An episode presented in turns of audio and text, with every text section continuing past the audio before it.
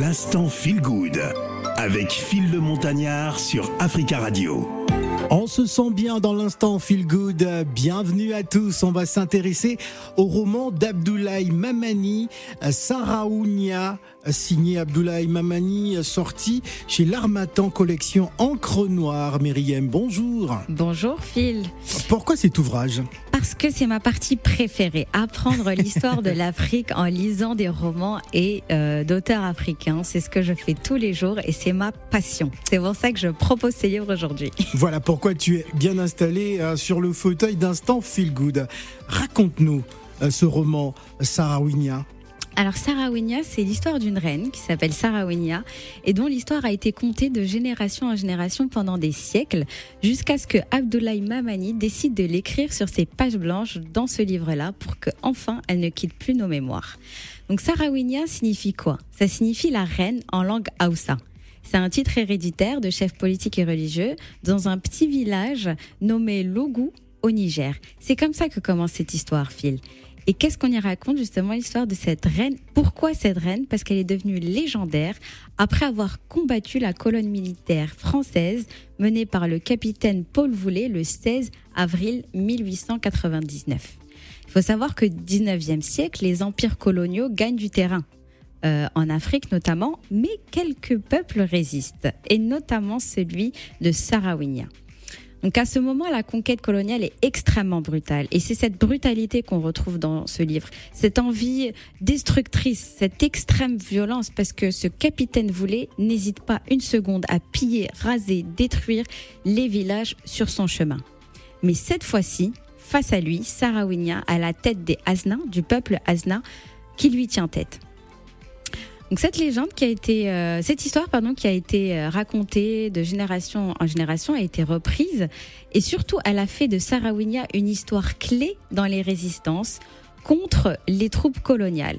Alors qu'entre-temps, d'autres régions capitulaient rapidement ou même collaboraient avec les colonisateurs. Parce que dans le livre, on retrouve beaucoup de contingents de tirailleurs qui eux-mêmes euh, s'arment contre leurs frères africains pendant l'époque coloniale. Mais Phil, la problématique qu'on a aujourd'hui, c'est que côté archives, on ne retrouve pas réellement l'histoire de cette reine. On ne Ah. retrouve pas le nom Sarawinia. Comment, sur quoi s'est basé justement les, les recherches en laboratoire de notre journaliste et écrivain euh, euh, Mamani? Alors justement, quand on cherche dans les archives, par exemple en France, on trouve seulement écho d'une guerre violente à Logou le 16 avril 1989 et en aucun cas on ne parle d'une femme à la tête d'une armée résistance. La seule référence rapide est faite à une sorte de sorcière ou de magicienne qui pensait que sa magie pouvait vaincre les fusils et les soldats. Et Mamani, dans son livre, dit de toute façon, moi, je, mon roman est un roman et ce n'est pas un livre d'histoire. Donc, à vous de faire votre choix. Alors, euh, le roman construit autour de la euh, mystérieuse et envoûtante euh, euh, qui ne peut sans doute être considéré comme un document d'histoire. Néanmoins, il met en lumière le phénomène de résistance de la part des Azna et, l'état d'esprit hein, de, de certains militaires coloniaux. Exactement. Et il faut savoir que cette figure, Sarawinia, euh, Mamani l'a sortie de l'histoire et justement, lui en a fait un roman. Mais ça, l'image de Sarawinia est rentrée dans l'histoire du Niger. Aujourd'hui, son histoire est enseignée à l'école.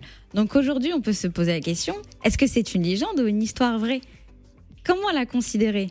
Et cela n'empêche que ce livre connaîtra un énorme succès parce qu'il est repris maintenant dans la narrative du pays, du Niger, et aussi euh, il va faire de Sarawinia une héroïne nationale. Et aujourd'hui, elle est considérée même comme une figure phare clé de la résistance anticoloniale pour toutes les personnes, tous les Africains qui sont engagés dans l'histoire anticoloniale. Donc c'est là qu'on voit l'impact de la littérature, enfin l'impact que la littérature peut avoir dans la narrative d'un peuple. Euh, ce livre aussi euh, a été euh, adapté au cinéma. Ah, très bien. Wow.